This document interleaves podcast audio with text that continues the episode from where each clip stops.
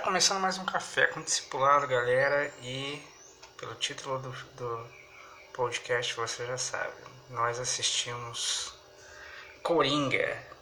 E quando eu falo nós, nós não falo só eu, sim, minha digníssima esposa, linda, maravilhosa, e ela também vai passar algumas coisas que a gente viu no filme.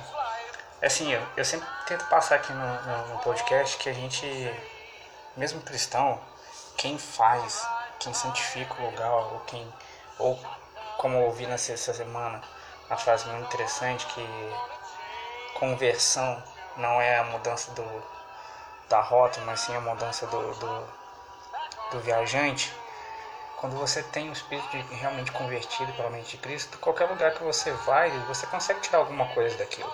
Então a gente sempre vai assistir os filmes e a gente sempre acaba comentando as coisas que a gente viu no filme. Outro dia que eu, eu vou falar sobre o dia que a gente viu no filme do Homem-Aranha. Mas a gente. Ontem foi assistir o Coringa e a gente viu algumas coisas, né, amor? Sim. O que, que, você, que, que você viu?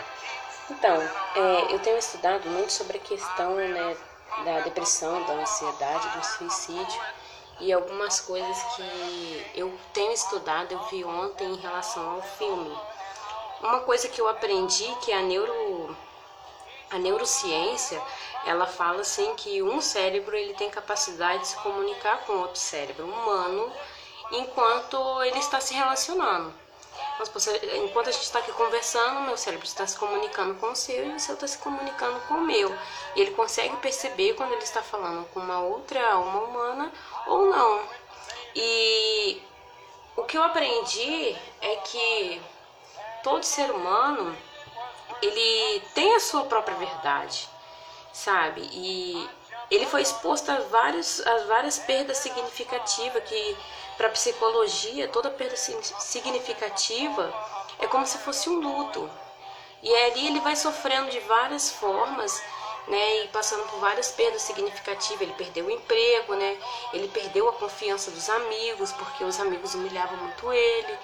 É, e eu creio que nenhuma pessoa consegue né, conviver com a dor durante muito tempo, né? Às vezes a gente vai escondendo o que a gente está sentindo e o corpo, ele tem uma, uma forma de mostrar isso, né? Algumas pessoas passam mal, outras pessoas descontam na raiva, outras pessoas descontam na comida, né?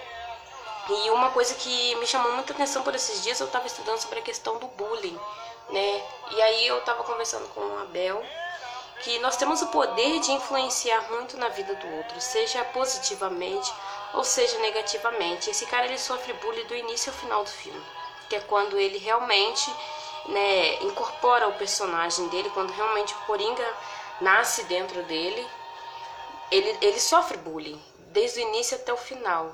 E quer falar alguma coisa? Não pode falar. E como nós temos o poder de influenciar na vida do outro, o que as pessoas estavam influenciando na vida dele? A maldade, a, o desespero, o desprezo. E o, né? o, filme é muito, muito cruel, né, cara? O filme é uma realidade muito nua e crua, assim, tipo assim. Lógico que, que a gente não vive aquilo o tempo todo. Nenhuma cidade viveu aquilo em algum. Tá certo que em alguns momentos viveu mas eu acho que, tipo assim, é uma realidade muito aumentada, mas é uma realidade. Exatamente. No caso, Gotham City, o que, que é? É exatamente vários, várias cidades do mundo inteiro reunidas em uma, um, apenas um bairro, apenas uma cidade, num só momento, porque todo lugar tem né, os seus, as suas pessoas de Gotham City, né? Os seus maníacos, os seus é, homicidas, né? Tem também aqueles que querem salvar, né? Os seus Batmans, né? Tem os seus Robins, hum. mas às vezes é difícil, né? Porque a gente ali a gente está vendo uma sociedade no contexto geral, num lugar só, né? Às vezes a gente acha que isso não acontece, mas isso está em cada esquina das nossas vielas, das nossas ruas. E a gente depara com o Coringa em cada, em cada esquina, só que a gente não percebe. Porque esse cara o tempo todo ele é deixado de lado. Ele o tempo todo ele não é visto, ele se sente como não visto, ele se sente uma pessoa sozinha.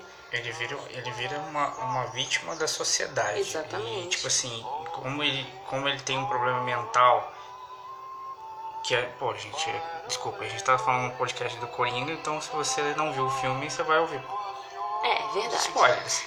Mas eu acho que o, o que mais eu achei interessante ali é que ele sempre falava que era doente mental e as pessoas não davam crédito naquilo. Então, é um negócio que ele fala no final, tipo assim, deixa um doente mental de lado e vê o que acontece, entendeu? Exatamente. E acaba, tipo assim, que por essas, todas essas coisas que eu já vi do Coringa, acho que ali tem muito, bebe muito do, do da, da HQ do, da Piada Mortal.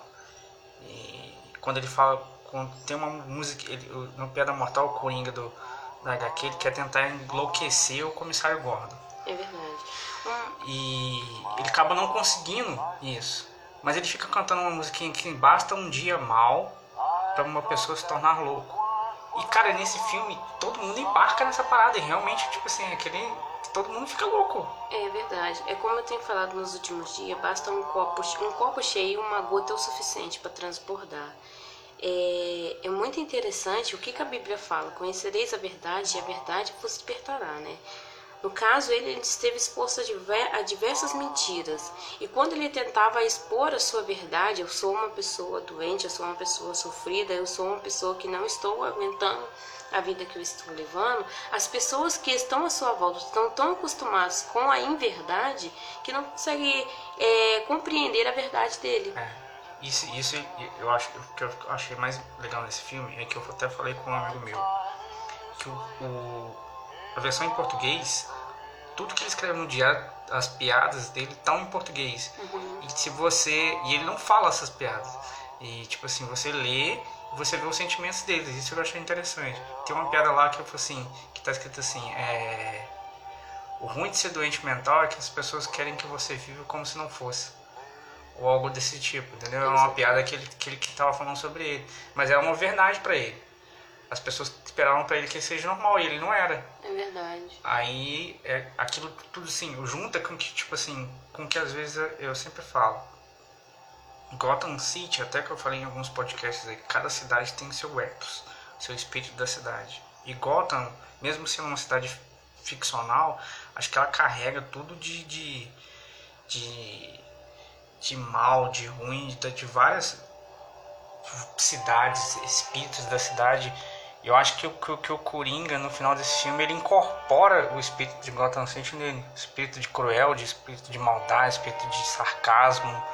Espírito, quando ele entra lá e beija aquela mulher lá também, a, a velhinha. É um espírito de, de, de, de, um, de piadista, de sarcástico, entendeu? Verdade. É, falando um pouco aqui, né, voltando à questão do suicídio. E esse papel, ele tá falando o quê? Que ele é um doente mental né? Quantas pessoas falam nas suas redes sociais que querem tirar a sua própria vida, que não estão aguentando mais essa vida, que não estão suportando mais viver. E aí às vezes a gente pega e fala assim: "Ah, quem quer se matar não dá indícios. Não fala que quer se matar". Fala sim. Só que nós é que não estamos atentos a isso. Nós estamos fazendo qualquer outra coisa, pensando em qualquer outra coisa e não estamos atentos ao que está acontecendo com aquela pessoa que está sofrendo, né?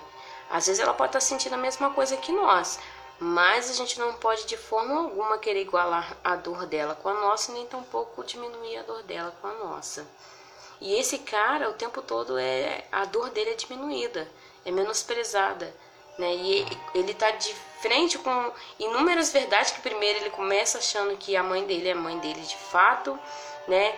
E que uma coisa me chama muita atenção nesse filme que ele tem a saudade da figura paterna que ele fala ele demonstra uhum. isso desvaneando já logo no início né? ele sente essa falta de carinho paterno essa falta de carinho familiar né que ele o que ele tem é da é, veio da mãe dele veio do padrasto dele que lá na frente ele descobre que ele foi adotado e ele é o que ele foi né influenciado a ser na infância nós, como pais, né, temos um poder imenso de influenciar na vida dos nossos filhos. O nosso filho vai ser o que a gente produz, é, reproduz em cima dele na infância. É. Ah, Flávio, ele vai passando no filme por, por, por, vários momentos do que a gente sempre estudou lá para poder pregar de, sobre depressão, suicídio. É, ele vai passando por todos os momentos no filme. Acho isso que eu achei interessante. Primeiro de ele iludir com a vida, aí depois de ele começar a reagir a algumas coisas, é, provocando ilusão nele mesmo, entendeu? É, e... e chega, eu acho que no momento em que, que, que às vezes ele explode com, com, com as primeiras mortes, assim, ele, ele toma um gosto pelo aquilo e começa até, até a transformação do, dele total. Acho que ali nas primeiras mortes ele ainda tá lidando com aquilo, cara, o que, que, que eu fiz, entendeu? Uhum. É...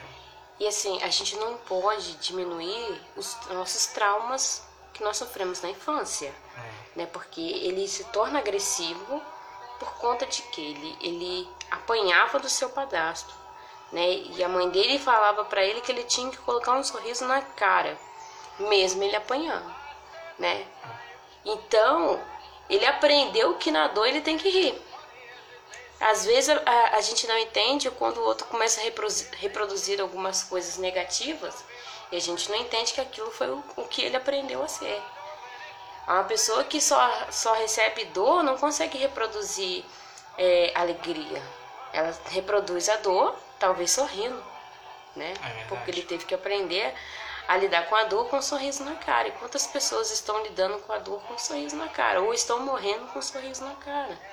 E eu acho que passando assim, chegando até a transformação dele em si, acho que, que cara, no final, aquela, aquela, aquela situação em que, em que ele está, ele, ele vai pro, pro, pro externo de gostar daquilo, entendeu? Aí ele abraça realmente, tipo assim. Aí é o que, que a gente traz até no mundo espiritual. Um já, nos, já é no maligno, como 1 João, com 1 João 4, 19, eu acho que fala. Ou o mundo está sob o domínio do maligno. E acho que ele abraça isso tudo mal da cidade inteira. Ele abraça já na loucura dele. Acho que ele. Não, cidade é isso. Ele acha até legal que a cidade pirou depois que ele fez do que ele fez. Vamos contar o final mesmo do filme.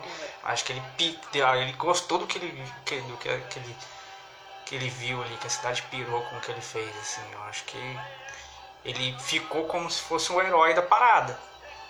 Entendeu? A cidade inteira, que a cidade inteira que era também se sentia é, menosprezada pelos poderosos, que nem ele sentia jogada ao, ao, ao, ao, acaso como ele se sentia por causa do, dos protestos dos governantes, de diminuir os serviços públicos e tal. Acho que é que ele ficou como um herói ali, de ter feito aquilo lá, de ter pirado. Entendeu? Não sei se, se passou isso pra você, eu acho que, uhum. que ele uhum. ficou ali como um, um, um herói. Um herói ali, entendeu? É, me chama a atenção também que vamos observar aqui uma pessoa que, que tem a prática da automutilação que é a automutilação? A pessoa ela faz algumas práticas do corte no seu próprio corpo para poder tentar amenizar uma dor que ela está sentindo que é grande. Então ela causa uma dor maior para tentar amenizar a dor que ela está sentindo, ou tentar tirar a dor que ela está sentindo.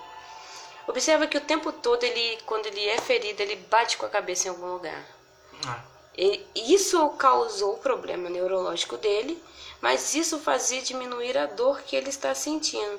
Então, quando ele descobre que causando dor tira a dor dele, ele entrou num processo de êxtase, porque automaticamente ele descobriu a fonte do prazer para ele. ele. Ele atingiu o hormônio do bem-estar, né? Na loucura na loucura e cada um descobre o seu prazer na, na sua loucura, digamos assim. É. Alguns dançam, outros bebem, outros cantam. Cada um descobre, cada um tem o seu prazer da sua loucura. É. Ele encontrou o dele. E o Coringa mata pessoas. Exatamente. Isso aqui que é o sinistro. Assassinos matam pessoas, às vezes sorrindo. É. Como Coringa porque sentem prazer naquilo. Aquilo talvez ameniza uma dor que ele está sentindo. Às vezes a gente também não, não consegue compreender, mas condena a prática dele. Condena, a gente tem que condenar a prática, mas a gente tem que olhar que por detrás daquela prática tem um ser humano e esse ser humano provavelmente foi exposto de alguma forma a algumas dores, alguns sofrimentos que levou a ele ser o que ele era. Porque o Coringa nunca foi o Coringa. O Coringa era simplesmente um homem sonhador, um palhaço que queria ser palhaço, que queria ser um comediante, mas que a sociedade, a maldade da sociedade, a violência, que é o que a Bíblia fala, que por se multiplicar a iniquidade, o amor de muitos esfriaria. Então ele é exposto a essa falta de amor, né, essa iniquidade, esse pecado, e aí ele vira uma vítima da sociedade. E nessa vítima da sociedade nasce um coringa. E a gente às vezes tem que tomar cuidado. O que, que está nascendo da gente no momento de dor? Verdade. E, cara, é isso aí. Não é um filme para você se divertir. Assim, a gente foi com, com a cabeça meio, meio assim, vamos lá relaxar a mente, mas não é um filme para isso, cara. É um filme pra você refletir o que tá acontecendo na sociedade hoje.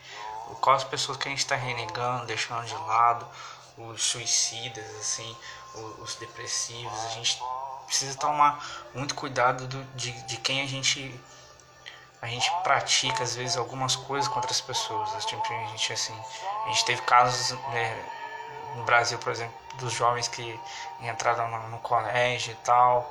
A gente não está falando que aqui que eles tinham a, a mesma mentalidade que é um, que é um de um do, do papel ficcional. Mas eu acho que o que o filme quis falar foi isso mesmo. Porque um, um, um discurso muito bom dele no final foi isso. Tipo assim, vocês deixam uma pessoa é, doente, mal, renegado de, de qualquer afeto, de qualquer amor, de qualquer ajuda da sociedade se transforma num monstro. Exatamente. É, retornando aqui ao bullying, a gente precisa observar como, né, como eu falei lá no início, que nós temos o poder de influenciar na vida do outro, seja positivamente, seja negativamente. Ele influenciou, uma cidade inteira, né? Quando ele se levantou. E a gente precisa às vezes tomar cuidado com as coisas que a gente está fazendo na vida do outro, que a gente está expondo na vida do outro, porque a gente não tem noção de como aquela pessoa tá. A gente não tem noção do que pode causar na vida daquele ser humano. E a gente precisa tomar muito cuidado, porque às vezes uma brincadeirinha nossa pode ser uma arma apontada para um coração desesperado. Entendeu? A gente precisa tomar cuidado. E é isso. É isso. Eu acho que a gente quis refletir aqui mesmo sobre a questão do, que está acontecendo com a sociedade. E esse filme mostra a sociedade no e cru e uma pessoa vítima da sociedade. E o que nós, como papéis de cristãos, a gente, a gente deve fazer o oposto. A gente não deve sucumbir, às vezes, às dores de, de, muitas coisas que a gente sofre. A gente precisa continuar tentando, continuar não tendo esperança, continuar a crer e ajudar essas pessoas a, a verem que algo, há algo por trás de, de, desse mal que está acontecendo no mundo. Entendeu? É, é, eu acho que é nós temos que investir mesmo com, com, com o capacete da salvação. Com certeza. E ter uma mente de Cristo, uma mente voltada para para tornar a vida das pessoas melhores, mesmo que a gente não consiga por um momento num ato físico, mas num ato simbólico, num ato de sentimento, de abraçar, de estar ali. E eu vejo que hoje tem muita gente que está às vezes se deixando levar pelo sistema, se deixando levar pela loucura do mundo, pelo jazz do maligno, entendeu? Domínio do mal. E nem, nem todos vão transformar num, num coringa e sair matando todo mundo. É isso que a gente vai estar tá falando aqui. Mas é que as pessoas vão chegar a um fato de não suportar mais as coisas que estão acontecendo. E pode querer tirar sua própria vida. E cara, se você que tá ouvindo a gente aí, você tá passando por uma situação dessa, eu sei que é difícil às vezes a gente tentar. Eu não posso falar que eu conheço a sua dor e entendo a sua dor, porque cada um sofre de uma forma diferente, mas quero te dizer que a palavra diz assim: Vinde a mim, você que está cansado e sobrecarregado, que eu tenho alívio para sua alma.